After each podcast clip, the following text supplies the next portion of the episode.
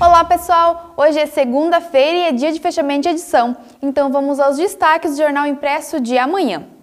E a equipe feminina de bocha da Associação do Bairro das Nações de Timbó foi campeã do Campeonato Estadual de Bocha. A competição ocorreu entre os dias 17 e 19 de junho na sede da Associação do Bairro das Nações. Oito equipes participaram nas categorias individual, dupla e trios.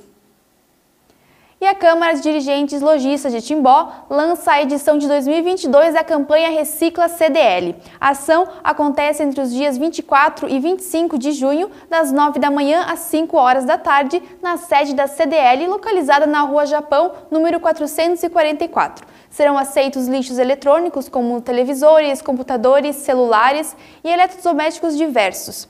O objetivo da iniciativa é conscientizar a sociedade para a importância da coleta seletiva e da reciclagem, da destinação correta dos resíduos e da diminuição do volume de lixo gerado. E a Polícia Rodoviária Federal em Santa Catarina encerrou ontem a Operação Corpus Christi 2022. Foram cinco dias de fiscalização nas rodovias federais, sendo registrados no período 94 acidentes, nos quais 91 pessoas ficaram feridas e quatro morreram os números representam redução em comparação ao ano ao feriado do ano passado, principalmente em relação ao número de óbitos, que deu, houve redução em 71%. Bom, pessoal, essas e outras notícias sobre esporte, segurança e educação você confere no Impresso de amanhã. Nos acompanhe também pelas nossas redes sociais e pelo nosso site. Até a próxima!